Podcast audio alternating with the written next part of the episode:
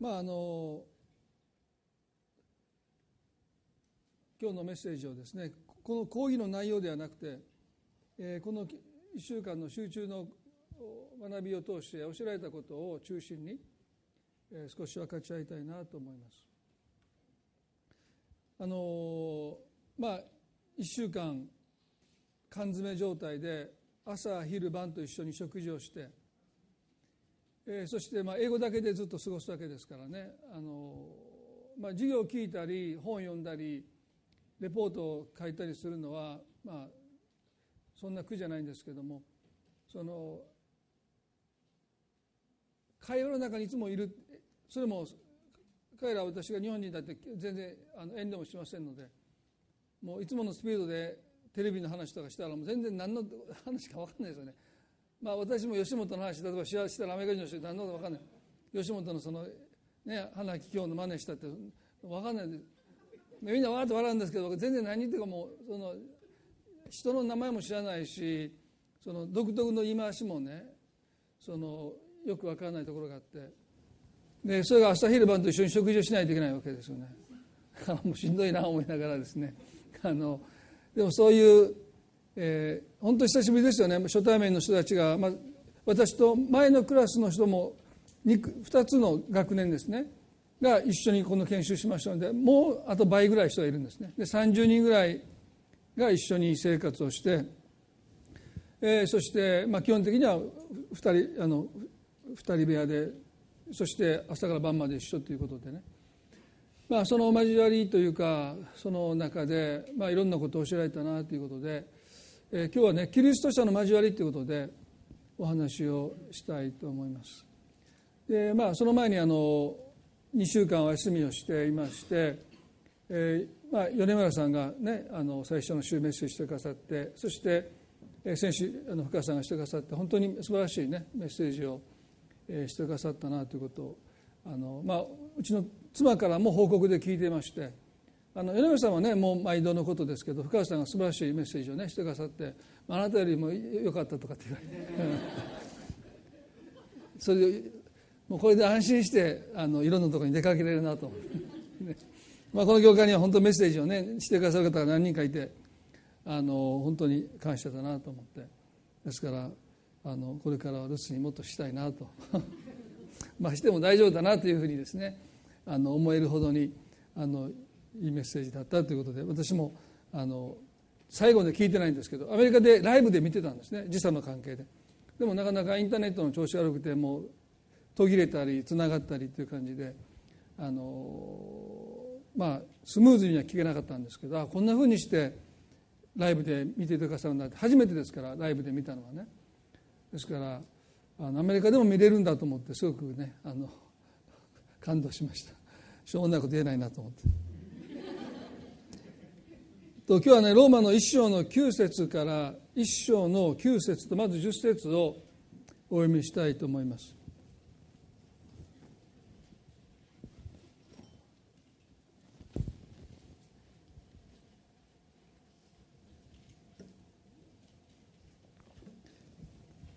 ローマの一章の9節10節私が御子の福音を述べ伝えつつ霊をもって仕えている神が明かしてくださることですが私はあなた方のことを思わぬ時はなくいつも祈りの旅ごとに神の御心によって何とかして今度はついに道が開かれてあなた方のところに行けるようにと願っています。使徒パウロがローマ帝国内のクリスチャンに書き送った手紙の中で彼は私はあなた方のことを思わぬ時はなく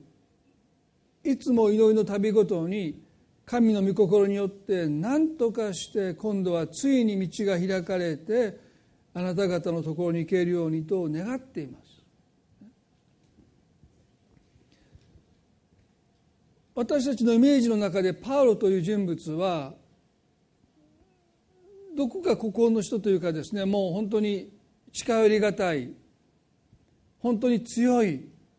人との励ましも慰めも必要としない本当に一匹狼のようなですね。一人で重荷を背負って、まあ、ローマに行くのは彼一人で行きましたからね。何かそういう彼のイメージがあると思うんですけどもでもこの今読みしました聖書の箇所ではね彼は交わりっていうものを本当に慕ってた。いつもあなた方のことを思わぬ時はなくいつも祈りの旅ごとに神の御心によって何とかして御心を口にした後彼は何とかしてという言葉を付け加えてるんです。たとえ御心じゃなくても何とかして道が開かれたならばあなた方のところに行きたいと私は願っています。ローマにいるクリスチャンたちはこのパウロの言葉にどれほど慰めを受けたでしょうね。何とかしてあなたに会いたい。道が開かれたら飛んでいきたい。そんなふうに言ってくれるパウロの言葉にローマのクリスチャンたちは本当に大きな慰めを得たと思います。そしてねこういうことを言ってくれる人に私たちはとっても慰めますよね。時間があればとかね。また予定が空いたらとか。暇ができたらとか。やることなかったらとかもうだんだん悪くなってくる。もうあなたに会いに行く以外にもやることなくなったら会いに行きますみたいな、そうじゃなくてもう何とかして会いに行きたい。あなたと過ごしたい。あなたと交わりたいってパウロが言ってる。んですねですから彼のイメージと随分この言葉はかけ離れてるなと思います。でそれはね彼自身の過去と切り離せない。彼はかつて教会を迫害しました。エルサレム中のクリスチャンを捕らえて彼は縛り上げて投獄しましたよね。そしてもうこれ以上クリスチャンがいないというところまで彼は徹底的に弾圧して迫害した後それでも彼の迫害への思いは消えなかったのでダマスコにいるクリスチャンたちを今度は捕らえていいというそのお墨付きというか許可書を大祭司から頂いて彼はそれを持ってダマスコに向かっていくそのダマスコの途上でパウロは復活の人であってあの劇的な改心をしますよね。サウロサウロなぜ私を迫害するのかという声を聞いて「主あなたはどなたですか?」というと「私はあなたが迫害するイエスである」とこの劇的な改心を経験します。そしてアナニアという人によって祈ってもらうことによって見えなかった目が開かれて彼はエルサレムに戻ってきました。申請したパウロとして。でもね、まあ、聖書を開かなくてもいいですけども使徒行伝の9章の中にはですね26でサウロはエルサレムについて弟子たちの仲間に入ろうと試みたが皆は彼を弟子とは信じないで恐れていた。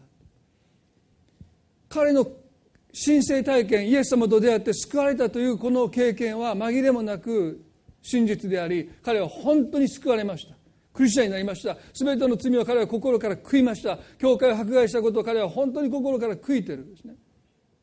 そしてエルサレムに戻ってきて仲間に入れてもらおうと思うと人々は彼を仲間に入れようとしなかった。当然ですよね。数日前まで彼はエルサレム中でクリスチャンを迫害しそれでも足りなくてダマスコに向かっていったことをみんな知っていた。誰もこのパウロを止めることはできなかった。その彼が突然自分がクリスチャンだと言い始めた。イエス様と出会って救われたんだと言った。誰が信じるでしょうか。だから誰も彼を仲間として認めなかった。仲間として受け入れませんでした。パウロにとってはですねとっても辛い経験ですね。教会を迫害したというレッテルが貼られてどこに行っても交わりの扉は閉ざされます。でもその次の説にですね「ところが」と書いてます。ところがバルナバは彼を引き受けて人たちのところへ連れて行き彼がダマスコに行く途中で主を見た様子や主が彼に向かって語られたことまた彼がダマスコでイエスの皆を大胆に述べた様子などを彼らに説明した。それからサウロはエルサレムで弟子たちと共に行って自由に自由に出入りし主の皆によって大胆に語った。慰めの子と言われたバルナマだけがパウロを受け入れたんだと書いてますね。そしてパウロの言ったことを全部信じてくれた。神様がこのパウロに告げたこともバルナバはパウロから聞いてるわけでしょ。でもその言葉をバルナバはだけが信じてくれて。そして受け入れてくれた。仲間として認めてくれた。同じクリスチャンとして受け入れてもらった。同じ主にある兄弟として受け入れてもらった。このことはパウロにとって生涯忘れなかったと思います。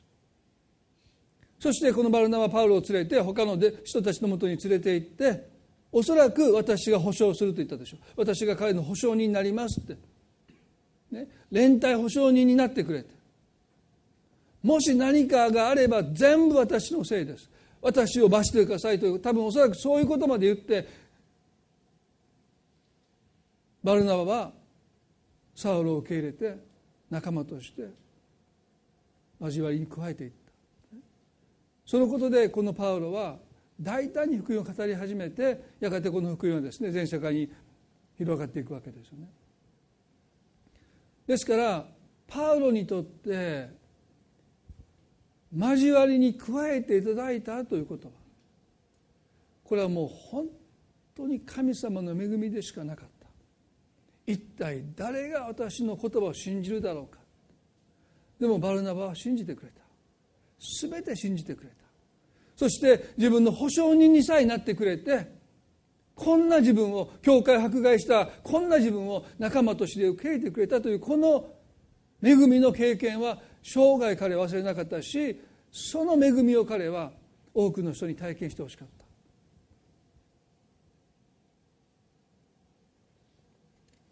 ローマの1の1112ですね。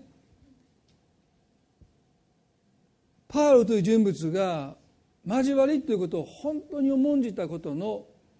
一つの理由はですね彼の過去と関係していたということですね。交わりに加えていただいたということがもう恵み以外の何もでもなかったというこの経験。そしてその中から彼は交わりに対して2つのことをこのローマの1の1112の中で述べていますね。一つは私があなた方に会いたいと切に望むのはこんなにも願っているのは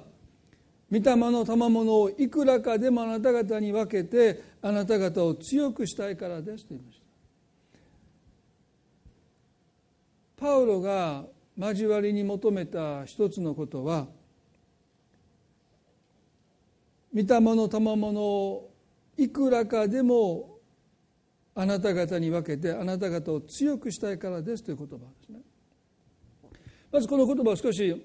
掘り下げたいと思いますけれどもこの御霊の賜物っていうのはですね時々奇跡の宮業例えば癒しであったり予言であったり苦しい宮座に限定されて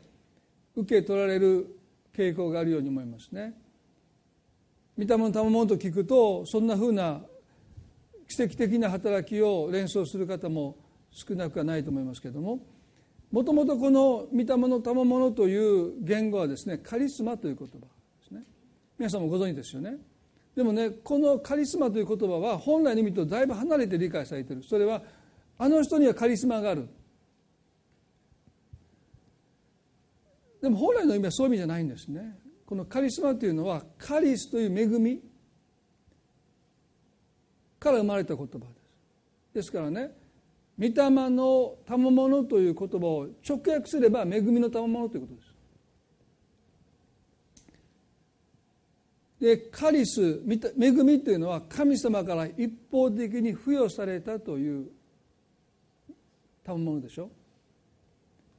ですからその人に何かカリスマがあるというのは表現普通しないですね。カリスマというのはもうそれはその人じゃなくて神様が一方的に与えてくださったもの。ですね。神様が強調されるんだって。その賜物を持ってる人じゃない。でここでパウロは御霊の賜物をいくらかでもあなた方に分けてあなた方を強くしたいからです彼がここで言ったところの御霊の賜物すなわち恵みの賜物とはもちろん癒しとかそういうね奇跡的なこともあるでしょうでもね本質的にはそれはパウロ自身のことです奇跡であったり癒しであったりいろんな苦しい宮沢は人を強めますけれどもでもね人の存在が人を強めるんです。そういう現れてくる技ではなくて人が人を強めるんです。ですからここで彼が言ったところの御霊の賜物とはまさにパウロ自身のことですね。それは私自身を分かち合うことであなたを強くしたいんですと彼は言っている。今日皆さんねキリスト者の交わりの本質はここにあるんです。すなわち私たち一人一人が神様から付与されている恵みの賜物そのものなんだということです。でこれが私たちの交わりの土台です。私たちが何か分かち合うということは恵みの賜物としての私自身を分かち合うということ。でそのことを通して私たちは強められていくということです。あなたが何を言うか何をするかよりもあなた自身がその人生がイエス様がのパンを栄えたようにこれは私の肉体ですとおっしゃってキリストがご自分の肉体としてのパンを裂かれたようにあなた自身が恵みの賜物として栄えていくときに強められるという経験を私たちは交わりを通して受けているんだということですね。今回1週間の講義の目的がですねこのただ授業を受けて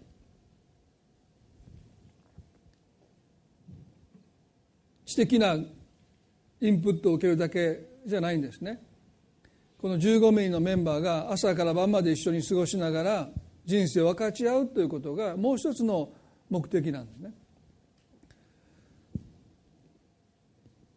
まあ私にとってそれはちょっとしんどいなという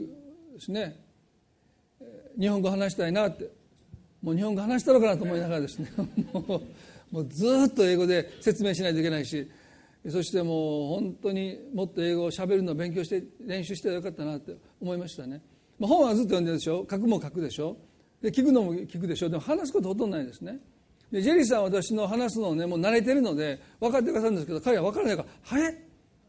えー、何回も何回も聞いてるんですよ。もうだんだん腹立ってもう分かれよみたいな。俺は分かってるやん思いながらですね自分で話しながらなんで分からへんねん。もう「エクスキューズミエクスキューズミ」ってもう何回も聞き直すんですよ。ジェリーさん分かってたかな思い 何も聞いてこないから彼はね、まあ、多分それは私のその発音の悪い、ね、英語の発音も彼は慣れてるから聞けるんでしょうけど、ね、初めて日本人と交わったみたいな。ちょうどそのミシガン州が大学なんでそのあんまり日本人まあいないそうですね。ですから今まで日本人見たことあるけどそうやって親しくこうやって交わったことは初めてですという方が多かったので、まあ、日本なまりの英語が聞きにくかったんだろうと思いますけれども「はあはあはあ」って聞かれたらしんどくなるでしょそれも1週間。もう何言っても「えー、何何?」って言われもうずっと言われたらだんだん黙っていくんですけど「あこれじゃダメだ」って言って。自分を分かち合うということがこの一つの目的でしたからね。あのでもその中で億劫になる気持ちがいつもあるんですね。朝食事を行ってもうテーブルに座るのもねもう誰の子に座るのかによってはもうねもうなんかこう話しにくい人もいれば話しやすい、まあ、男の人で一緒にこう過ごした人とは話しやすかったですけどちょっと話しにくそうなもうなんかもういかにもツンとした女性の人いるんですね。もなんかもうなんか私より背高いんですよ。だからなんかそれもあってなんかあこの人の横じゃないと大体その人が横に来たりとかですね。なんとなくその 交わりってしんどいな時々私は思いますよね。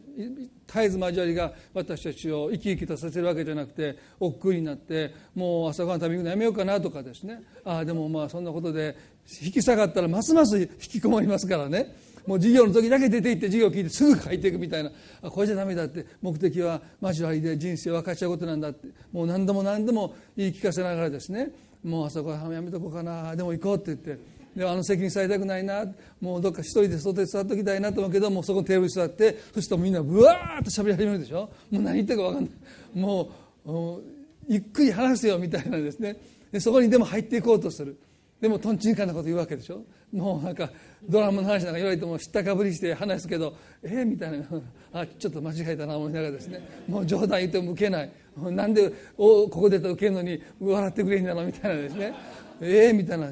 なんかそういうのがあってですね。もう交わりのしんどさ。をもう経験して今日のメッセージなんですね。日本にいるとですねまあ教会にいるとですねまあ私牧師ですからねそんなそのね皆さんは教会に来て交わりのしんどさを経験なさるかも分かんないけどまあ僕の場合はそういう意味ではねもう牧師ですからねそんな入れてもらおうとか会話の中に入れるかなみたいなこと考えないでもう牧師室におればいいんですけど。そのこの1週間ですねそういう葛藤というかですね、まあ、特に言葉の壁もありましたし、まあ、文化の違いもまあいろいろあってでそういう中でこう自分がこう取り扱われていくですね。もう本当に部屋にいてあそこに行かんとこかなと思う。そんな自分がいると発見いるとは思いもしなかったんですけどやっぱりそうですよね。交わりっていうのは時に私たちを疲れさせるし億劫にさせるしそこに行くことに対してすごく私たちは壁を感じるんですね。でもそれでも神様私たちをその中に招いておられる。でそのために私たちは自らが恵みの賜物であるという自覚。そこにいることで神の恵みが私を通して流れていく。誰かがその恵みに預かっていく。そういう、ね、例えば自分が説教できたりカウンセリングできたり教えることができたらそれはそういうふうに自覚しやすいでしょ。でも話せるけど何話してるか分かんない。ね。そして同じ生徒同士ですから説教するわけにいかないしカウンセリングするわけでもいかない。だかなかポツンとそこにいるわけですよ。でそういう自分が果たして役に立っているのか何か恵みというものを本当に流し出しているのかどうかすらわからない。なんかお荷物になっているような感じすらあります。みんな私に気を使ってくれているようなですね。でそういう中でこのパウルの言葉を私はもう一度心に留めていきました。御霊の賜物をいくらかでも分け合ってあなた方を強くしたいのです。マタイの18の19ではイエス様がですねこんなふうにおっしゃった。マタイの1819でね誠にあなた方にもう一度告げます。もしあなた方のうち2人がどんなことでも地上で心を一つにして祈るなら天におられる私の父はそれを叶えてくださいます。2人でも3人でも私の何を置いて集まるところには私もその中にいるからですとおっしゃった。私たちは個人的に神様をもちろん経験します体験しますね。でもイエスはここで2人でも3人でも私の名において集まるところには私もその中にいるからですとおっしゃった。神様は交わりの中にご自身を最も表したいと願っておられる。ですですから私たちが聖書を読んで祈って一人で成長していくには限界があるんです。交わりの中でしか体験できないイエス様がいます。交わりの中でしかあなたにご自身を表してくださらないイエス様がおられます。ですから私たちが交わりの中でイエスを経験していくということそれは私たちの信仰生活にとって一人になることと同時に2人でいること3人でいることあるいは複数の人の中にいるということは等しく大切なんだということですよね。私もその中にいるからであるというこのキリストとの出会いこのキリストとの交わりというものは交わりの中にあるそれはなぜかというと神様が三位一体の神だからです。父子御霊の交わりの中に神がおられるということは。神が最もご自身を表すのは交わりを通してです。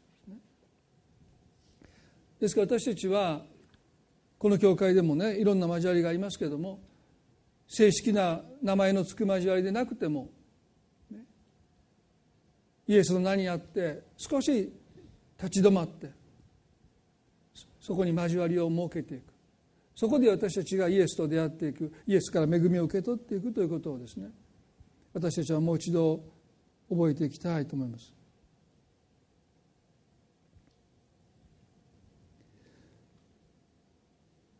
多くの人が交わりに疲れてしまう原因は拒絶への恐れが絶えず私たちの中にあるからですね。ですから受け入れられようとするあまりに私たちが疲れていっちゃう。その会話に私が合わせようと思えば思うほどしんどくなっていくそれは私たちの中に拒絶への恐れがいつもあるからですね。ですから受け入れられようともがけばもがくほどその関係は私たちにとってもはや恵みっていうものを与えてくれない。かえって私たちを疲れさせますね。でも問題はその交わり合うんじゃなくて多くの人で勘違いするんです。ああだからもう私は交わりはしんどい。皆さんそうじゃないですよ。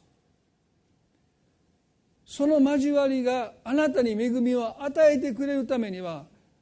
何が必要か。それは私たち自身がまず自らを神の恵みの賜物として私自身が自ら受け入れていくってことです。そうすればどんな交わりもあなたを生かしていくあなたを豊かにしていく交わりに変わっていくということです交わりがしんどいなと思う時に問題の本質はその交わりにあるんではなくて私がまだ私を恵みの賜物として受け入れていないということ。どこかで自分を否んでるどこかで自分を拒絶している。自分自身を受け入れることができない人がどうして人があなたを受け入れてくれると思えるんでしょうか。そんなことありえないですよね。自分で自分を否んでいる人は人が自分を受け入れてくれるなんて思えないです何よりも大切なことはまず私たち一人一人がパウロがそうであったように恵みの賜物であることを自覚してそれを受け入れていく。そうすることによってその前にいてもう私たちは受け入れてもらおうとするもがきから完全に解放されます。自分で受け入れてますから。そのことを私はこの1週間の中で経験させられました、ああ自分はやっぱりどこかまだ受け入れてもらおうとしてもがいてるな。そのことがこの億劫にさせてるな。そのことがしんどくさせてるな。ああもう私は恵みの賜物なんだ。だからもうよく分かんないけども私はもうそこに自分を置くだけでいいんだと思ってもう次からは会話に合わせない。もう黙々と食べてました。ね、みんな心配してくれましたけどいや平気よ俺も。もう全然。どうぞ話しといてって。もう盛り上がっといてよ。もう僕別にそこに入ってなくてもいい。恵みの賜物やからね。大丈夫よって。そこまで言わなかったんですけど。ここの中でそう言ったらねああもう本当に解放されましたね。自分だけがその会話に入っていない。みんなどう思ってるのかな。もうそんなのどうでもいいんだ でも本当そうですよね。自分で自分を受け入れていく。ああ私は恵みの賜物なんだ。こんな私だけど恵みの賜物なんだそう思えると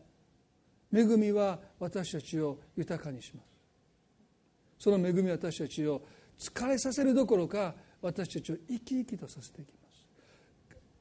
す。楽しそうに話してる人たちを見てるのが楽しくなってくる。なんでこんなに楽しいんだろう。なんでそんなしょうもない話が面白いんだろう。この人たちは面白いな。アメリカ人は面白いな思いながらですね。なんでこんな盛り上がるんだろうとか全然違う彼らに対する恐れ。この人は私を拒絶するんじゃないか。この人は私のことを見下してるんじゃないか。アジア人と思ってどこかで蔑んでないか。もうそういう恐れが私の心からどんどんどんどん解放されていきました。そしたら彼らがね私にとって恵みの賜物であることが分かったんです今までこの人に拒絶されるんじゃないかと思っている時ですね。その人が神の恵みの賜物とは思えなかったでももう自分自身を受け入れた時にそこにいる一人一人が愛おしいというか本当に神様の恵みの賜物なんだって思うようになっていった。この人に受け入れてもらうということよりも私がこの人をどう受け入れていくのか。恵みの賜物としてこの人をどう愛していくのか。そちらに私の心の向きが変わっていくそうしたらその一人一人が実にユニークでそこにその人がいてくれることで本当にこの交わりが祝福されてるんだということに目が開かれてる。ね。この交わりの最後の時ですね。それぞれが感想を述べたんですけどそれぞれが口々に、ね、このグループに入れたことを私は本当に神に感謝しています。そしてあなたがこのグループにいてくれたことを本当に神様に感謝します。このグループじゃなきゃダメだってみんなが言うんです。ちょっと感傷的になってるかなと思いながらですね。ちょっとひねくれてるでしょ。でも半分感傷的になってたなと思いますけどでもね中学生のキャンプじゃないんですからね。いや大人ですからねもう。いいおっちゃんおばちゃんですからその小中学生のキャンプで2日ぐらいキャンプファイしながら泣くようなねそういうものではなくてですね本当に、まあ、別に小中学生のことばかにしてるわけじゃないんですよ。でもまあ50過ぎたおっちゃんおばちゃんがそこに集まっててこのグループじゃなきゃダメだそう思えたのはね一人一人が人生を分かち合うということ、ね、もう壮絶な人生を送ってきた人もいるんです、ね、でもそういうことを通して交わりが深められた時に本当に私たちが行き着くところはね私も含めてそれぞれが神の恵みの賜物であるというこの悟りです。米村さんもこのボン・フェファーの話をしてくださいましたけど彼の本の中で有名な本にはですね「共に生きる生活」という本があるんですね。でこの中で彼はこう言ってますキリスト者の兄弟の交わりはいつ私から取り去られることになるかもしれない神の国の恵みの賜物でありただしばらくの間与えられて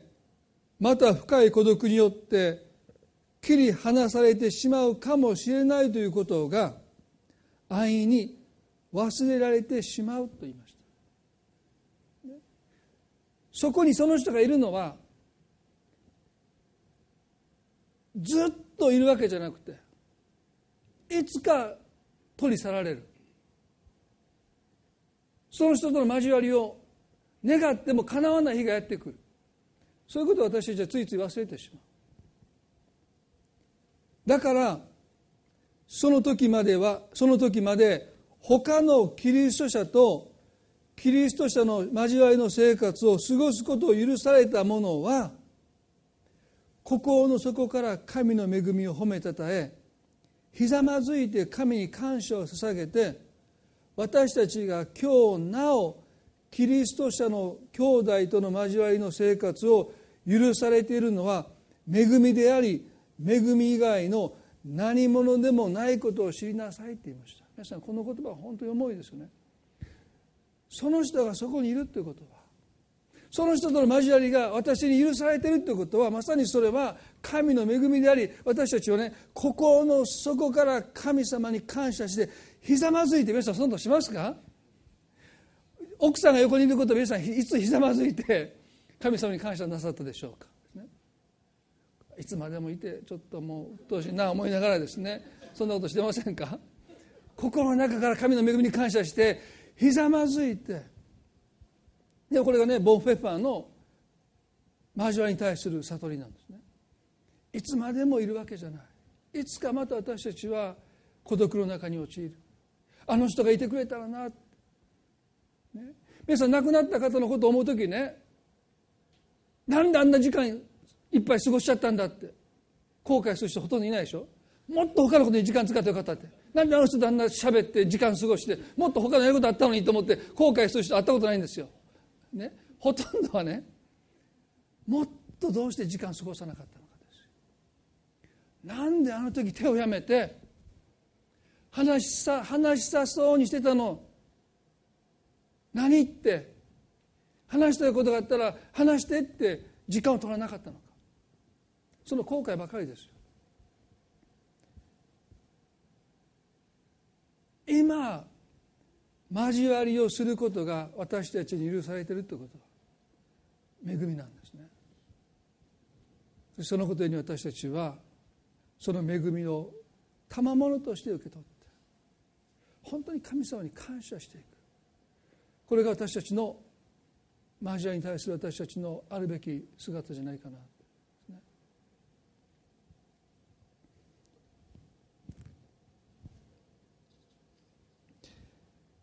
ここでローマの11の愛知の11で私があなた方に会いたいと切に望むのは御霊様のいくらかでもあなた方に分けてあなた方を強くしたいからですと言いました。パウロは自らを恵みの賜物として分かち合いたい。そのことを通してあなたを強くしたいと言いました、ね、人は人によって強められるんです、もっと言えばその人の存在によって強められるんです。その人の言葉とかその人の行い以上にその人がその人でいることで私たちは強められていくでこの「強くしたい」という言葉は英語の訳で多くの場合コンフォートですね、まあ、慰めという言葉で訳されます、まあ、ある辞書で読むと励ますという言葉でも訳されているんですね。でもまあ言えばその人を支えていく力ですね。慰めも励ましもそうですね。その人を支えていく。でこの同じ言葉がルカの22章の中に使われています。まあ、今日ですねこの後半のお話もしようと思って今原稿見たらあと5ページあるのでもう到底無理ですからあの来週後半しまして あの話したいことがありすぎて10ページメッセージ作ってしまったので絶対無理だと思いながら、書き続けてですから来週お話したいますけど今日この一節の11の解説だけしたいですね。あなた方を強くしたいからですというこのパウロの願いこの強くしたいという言葉はルカの22章の31から34のこの有名なあのペテロとイエスとのやり取りの中で使われていますイエスがこうおっしゃったんですね「シモンシモン見なさい。サタンがあなた方を麦のようにふるいにかけかけることを願って聞き届けられました」しかし私はあなたの信仰がなくならないようにあなたのために祈りましただからあなたは立ち直ったら兄弟たちを近づけてありなさいシモンイエスに言った主よご一緒なら老であろうと死であろうと覚悟ができてありますしかしイエスは言われたペトロあなたに言いますが今日鶏が鳴くまでにあなたは三度私を知らないと言います。あのペトロの爆弾発言の前後の出来事がここに書いてますね。まずイエスは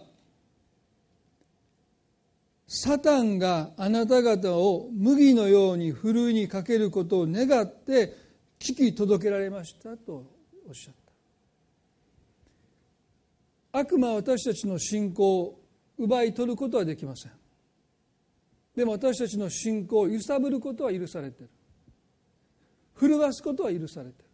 奪い取ることはできない。それは神が与えたものですからそれを奪い取れないけどもそれをふるいにかける揺さぶることは許されているということはこの箇所はですね私たちも重く受け取るべきじゃないかな信仰がなくなることはない。でも大きく振るわれるということはあります。そしてイエスはねこうおっしゃったんです。しかし私はあなたの信仰がなくならないように。なくならないように。なくなったかのように見えるんだけど実はなくなってはいないんです皆さん。それは神が与えてくださったものだから。悪魔はそれを取れないんです。そして自分からも信仰捨てれないんです。イエス様祈っていてくださるから。なくならないように私たち一人一人のためにイエスは今日も祈っていてくださいます。なくならないようにどんな試練にあってどんな迫害の中にあって困難の中にあってもあなた方の信仰がなくならないようにイエスは今日も祈っていてくださる。だから大丈夫です。そしてこうおっしゃった。だからあなたは立ち直ったら兄弟たちを力づけてやりなさいとした。立ち直った。でこの言葉を聞いた時にシモンはあの爆弾爆弾発言をしたんでしょ。主よご一緒なら老であろうと死であろうと覚悟はできております。なぜこんなことを彼が言ったのかというと自分の信仰がふるいにかけられてこの「立ち直ったら」という言葉が気に食わない。立ち直ったということはつまずくということです。主につまずいてイエスにつまずいて倒れるということです。でそういうことを彼は認めたくない。だから彼はね主よご一緒なら老であろうと死であろうと覚悟ができておりますと言いました。でもそれに対しイエスはペトロあなたに言いますが今日鶏が鳴くまでにあなたは三度私を知らないと言いますとおっしゃった。そしてイエスがおっしゃった通りのことがペテロの身に起こります。この後イエスが捕らえられた時にリーダーであるはずのペテロが我先にと逃げていく、ね、そして大祭司の庭ではイエスのことを3度知らないと呪いを自分に誓ってまでイエスを完全否定します。そんな人の名前を聞いたこともない。会ったこともない。見たこともないって言ってペテロはイエスを完全に否定します。呪いをかけて。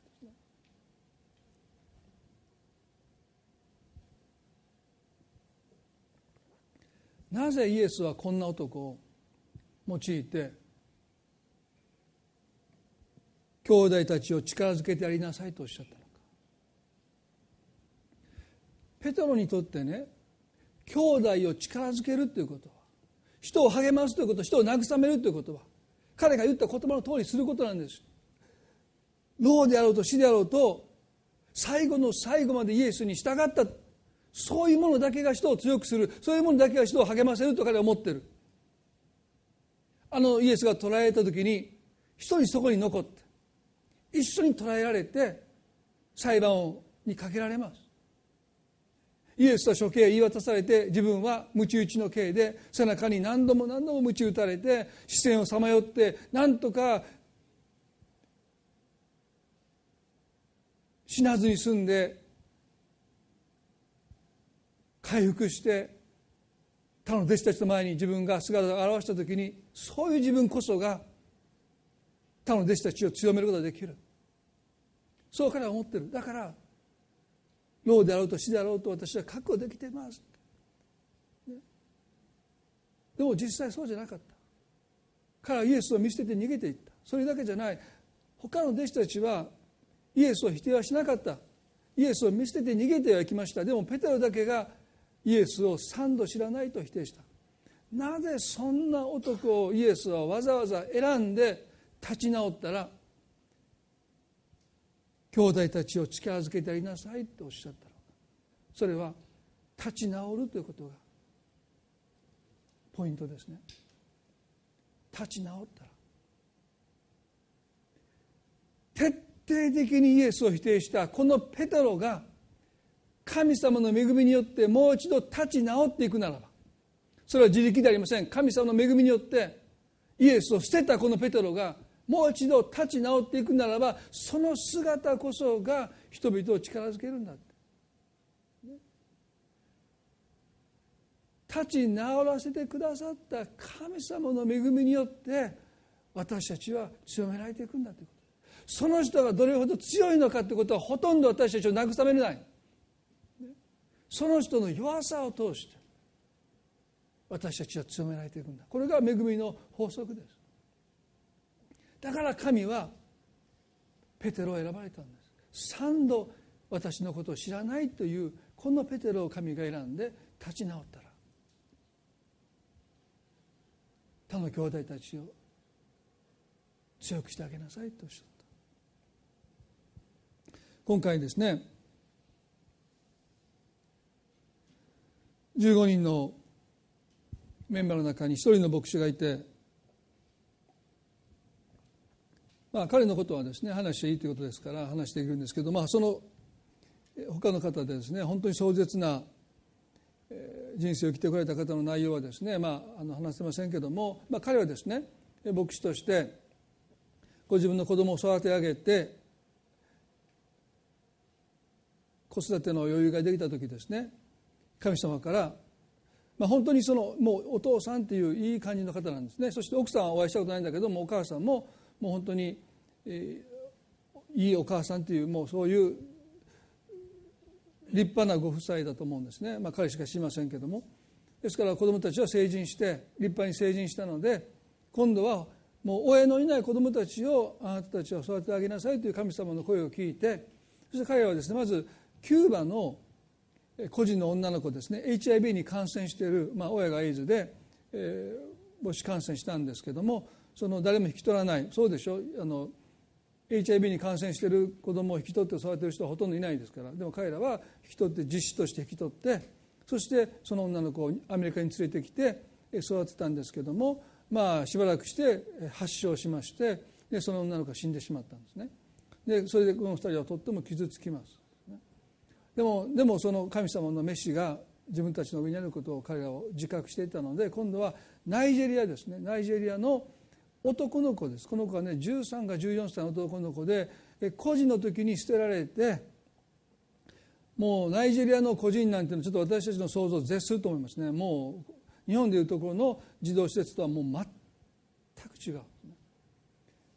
だからもう誰からも愛されたことがないほったらかしに13年14年人が生きたらどんなふうになるか皆さんそうできるでしょ人なりが分からない。愛された経験がない男の子が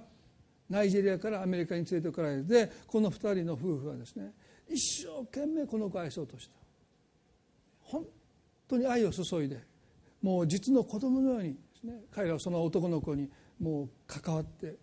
自主として受け入れて愛していくんだけどもうその子は愛されたという経験がもう皆無です、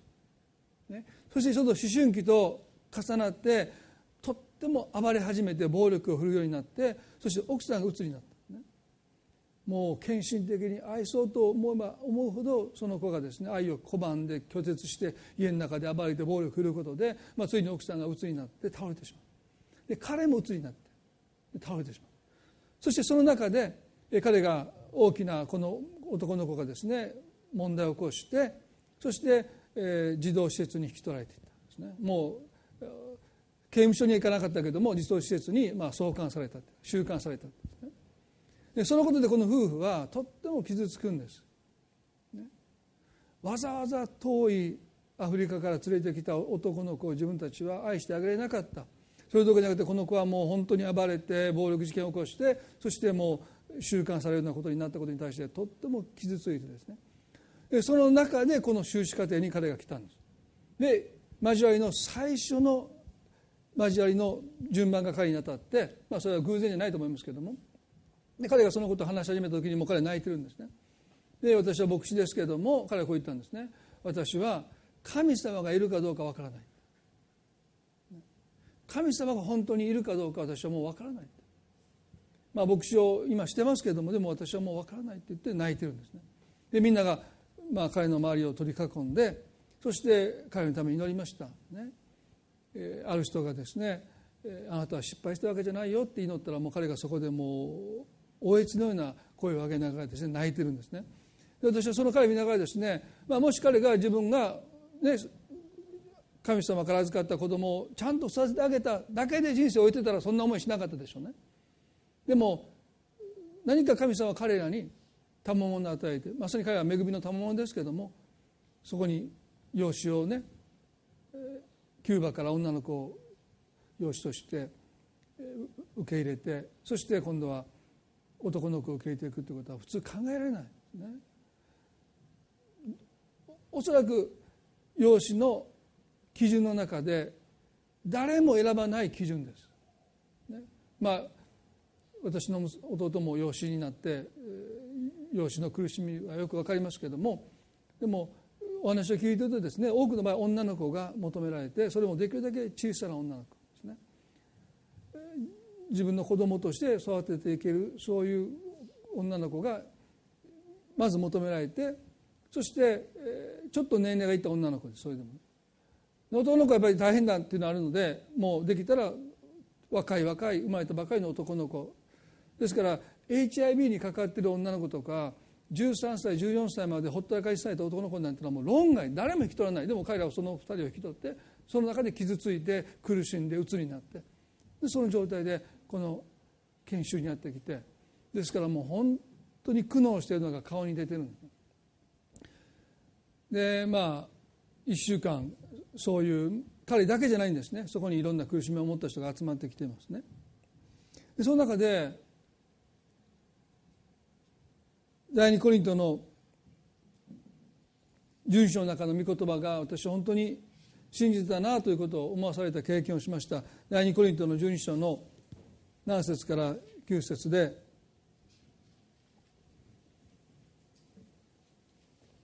またその啓示があまりにも素晴らしいからです。そのために私は高ぶることのないように肉体に一つの棘を与えられました。それは私が高ぶることのないように私を打つためのサタンの使いです。このことについてはこれを私からさらして浮かさるように3度も主に願いました。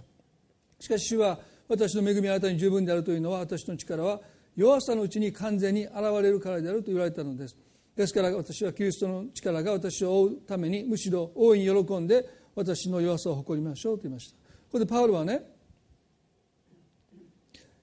肉体の棘これが何であるかは、まあ、意見が分かりますけども少なくても弱さの象徴ですよね。この弱さの象徴である肉体の棘を3度取り去ってくださいと祈りました。ですからパウロにとって恵みが開かれるまでは弱さは克服するか取り去られるべきものでしかなかった。不必要なものです。役に立たない。価値がない。だから克服するか取り去られるか。ですからこのパウロはね3度神様に取り去ってくださいとしがみついた。でも神様は祈りを聞いてくださらなかった。私たちが同じことを祈っても神は祈りを聞いてくださらないです。神は私たちから弱さを取り去らないですどうしてか？それは弱さこそが神の力の入り口だからでしょ。弱さっていうことを日本語で言うといろんな誤解がありますけれども聖書的に弱さを定義するならばそれは神が定めた限度です。頑張ってもどうにもならないという限度です。この負債が鬱になっていったっていうのは限度です。それ以上耐えきれない。そしてその男の子が家から引き離されていった。それは限度です。もっと頑張れと神はおっしゃらない。もうそれがあなたの限度だ。それは神が定めた。耐えきれなくなって。彼が鬱になっていった。もしかしたら彼らは弱さを克服しようともがいてたんじゃないかな。こんなことじゃダメだって。なんとかできるはずだって。3人の子供を育て上げたという自負があったのかもしれない。この子だって愛すれば何とかなる。何とかできると思っておそらく自分たちの弱さを彼らは克服しようとしてそれを受け入れていくことをしなかった。神の力の入り口としなかったのかもしれない。それは分からないです。でもパウロはどうかこの弱さを取り去ってくださいと祈った時に神様がおっしゃったことをね私の恵みはあなたに十分である。というのは私の力は弱さのうちに完全に現れるからであると言いました。この言葉を聞いてパウロは弱さに対する考えを180度変えました。私はキリストの力が私を覆うためにむしろ大いに喜んで私の弱さを誇りましょうと言いました弱さを克服したり弱さが取り去れることじゃなくてその弱さを受け入れましょう。神様の力の入り口としましょう。私が神様につながっていくためになくてはならないものとしてそれを受け入れていこう。そしてこの弱さを通して神の力が表されてくるということ。私はこの1週間の学びの中で本当に経験しました。それは初日に彼が証しをしました。どん底です。牧師が神がいるかどうかわからないんだということをですね言うことはもう私も牧師をしてますから思いますけどもどん底です。教会では言えない。このグループだから言えた。それはまさに神の恵みの賜物ですよ。そんな多分口から避けても言えないことを初対面になったばかりの人に言うんですからね。でも誰も裁かない。みんな泣いてる。私は泣かなかったけど。まあどうぞ心が冷たいと思わないでくださいね。彼のもとにいて私マッサージしてあげましたからねずっとね。まあでも女性の方は特にもうみんな泣いてる。裁かれると思ったけど誰も裁かないどころかみんな自分のために泣いてくれてる。多分おそらく彼は弱さを否定してきた。こんなんでダメだと牧師のくせにと思って否定してきたけどみんなが自分のために泣いてくれてるのを見てからようやく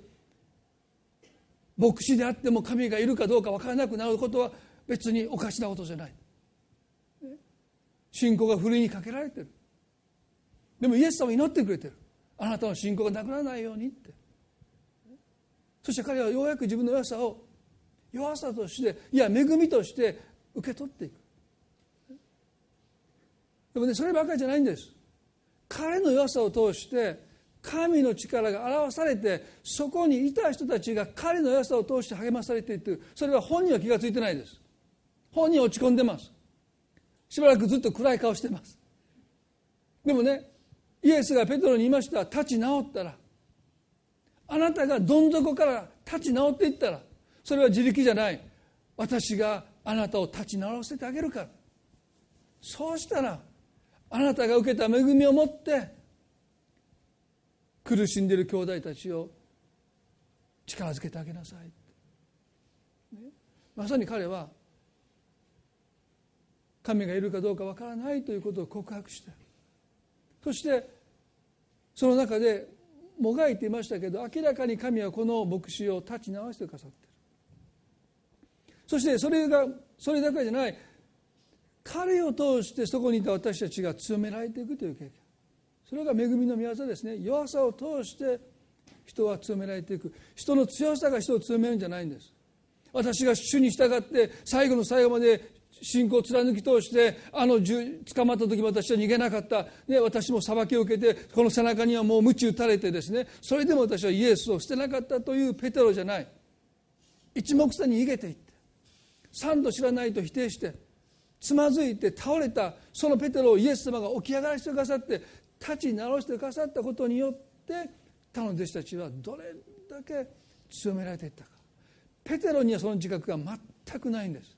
そして私たちにもないんです。でも私たちの弱さを通して神の力は多くの人をどれほど支えていくのか強めていくのか。だからねどうか皆さん弱いからだと言ってどうぞ皆さん交わりの中に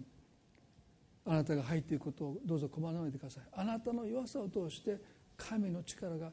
表されていくんですね。帰る日に最後に彼がですねまあ私たち一人それがコメントを言ったんですけども彼がこう言いましたね。私はもう暗闇にとどまることをやめようと思います。ここから私は一歩踏み出していきたいと思いますって言って彼はそのリトリートの最後の日証しをしてくれた。その顔を私見てね本当にまあ完全じゃないですよ。でも来た時とたった1週間ですよ。でもその交わりの中にいることによってこの人がどれほど支えられてどれほど人を支えてきたのか。彼は気が付いてない。でも彼の顔は明らかにもう変わっていました。そしてフェイスブックで彼がその後ねコメントしてましたけどまだ私は自分の身に起こったことを整理してますけども。でももう前に進んでいますというようなことを彼が書いていたんですね。皆さん今日交わりについて、まあ、全部お話しできませんでしたけどもなぜパウロが交わりを切に求めたのか、ね、それは交わりの中でしか体験できない神との出会いがあるしその中でしか受け取れない恵みもある。直接くださる時ももちろんあります。でも神は多くの場合多くの場合恵みの中交わりの中であなたを強めあなたを癒しあなたを慰めたいと願っている直接してくださいって言ってもしてくださるかもしれない。でも神の願いは交わりの中であなたを立ち立て上げていくこと。あなたを強くしていくこと。ですからどうぞ皆さんあなた自身を恵みの賜物としてまず受け入れていただきたい。もうこれでいいんだ私がそこにいることでもう十分なんだ何もしてないっておっしゃらないでください。そこにいることでもう十分です。誰もあなたを拒めない。神があなたを受け入れてくださってる。そしてあなた自身もあなたを受け入れていくときに見えなかったものが見えてくる。それはあなたの前にいる人が実にあなたを拒絶する。恐れの対象ではなくてその方もまたあなたと同じように神からの恵みの賜物であるということに目が開かれていく時その人にどう受け入れてもらうかじゃなくてこの賜物をどう感謝して受け取っていくのか。最後にあのボンフェアの言葉はですねもう短く彼の勧めの言葉だけを読みたいです。その時まで他のキリスト者とキリスト者の交わりの生活を過ごすことを許された者は心の底から神の恵みを褒めたたえひざまずいて神に感謝を捧げて私たちが今日なおキリスト者の兄弟との交わりの生活を許されているのは恵みであり恵み以外の何者でもないことを知りなさい。一言お祈りしたいと思いますね。どうぞ目を閉じていただいて。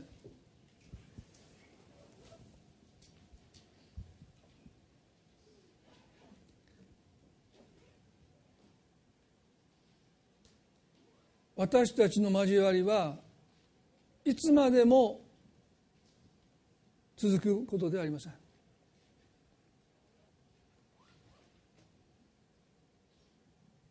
私たちはいつかその交わりの中から孤独に至ることを経験しますね。願うくならば今日あなたがあなた自身を恵みの賜物として受け入れてそしてあなたの周りにいる人たちを神様からの恵みの賜物として受け入れてそのことより神様に心から感謝していただきたい。その人自身が恵みです。どうか恵みに交わりに生きることを喜びに思えるように私を書いてください。私たちは交わりで傷つきます。お恥ずかしい話ですけどもね。1週間の中でもう朝ごはんに行きたくないな昼ごはんに行きたくないなもう一人出たいなと何度も思いました。交わり私たちを時に億劫にするし疲れさせるし拒絶感に私たちの心を打ちのめそうともします。みんなが楽しそうにワイワイ話してる中に入っていけない。でも神様おっしゃった。あなたはもう恵みの賜物じゃないか。私が与えた。恵みそのものじゃないか。まずあなたがあなた自身を受け入れてきなさい。どうぞ皆さん。キリストがあなたを受け入れてくださっているように。どうかご自身を今日受け入れることができますように。もうそこにいることで多くの人が祝福を受けてるんだ。神の恵みに預かってるんだ。高ぶってじゃなくへりくだと思いでそう心から思えるように私たちをしてくださいと祈りたいと思いますね。今交わりの中で傷つき苦しんでいる方がいるならば神様がどうぞあなたの心を今日癒してくださるように祈りたいです。恵み深い天の地の神様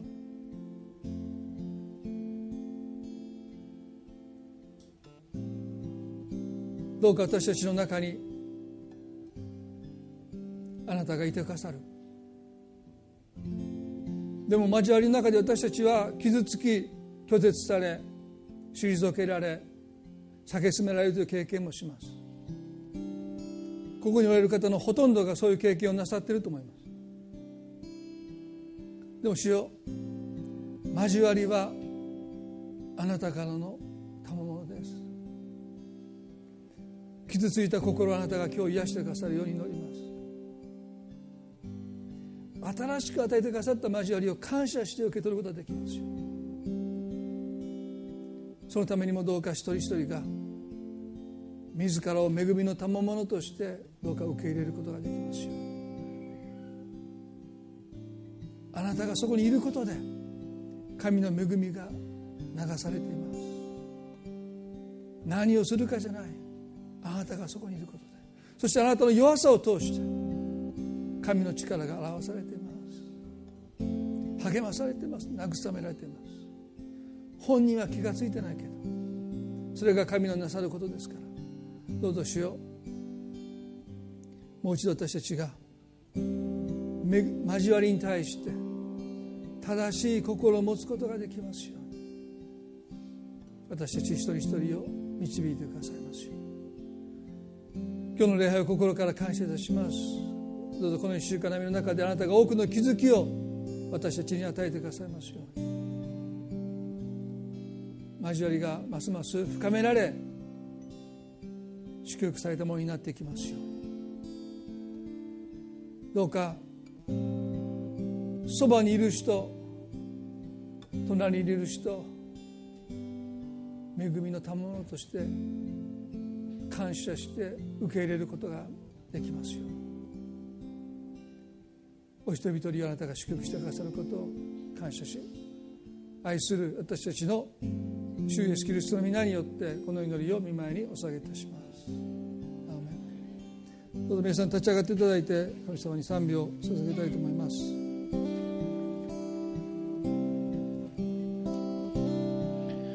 あなたの恵みは私に満ち溢弱さに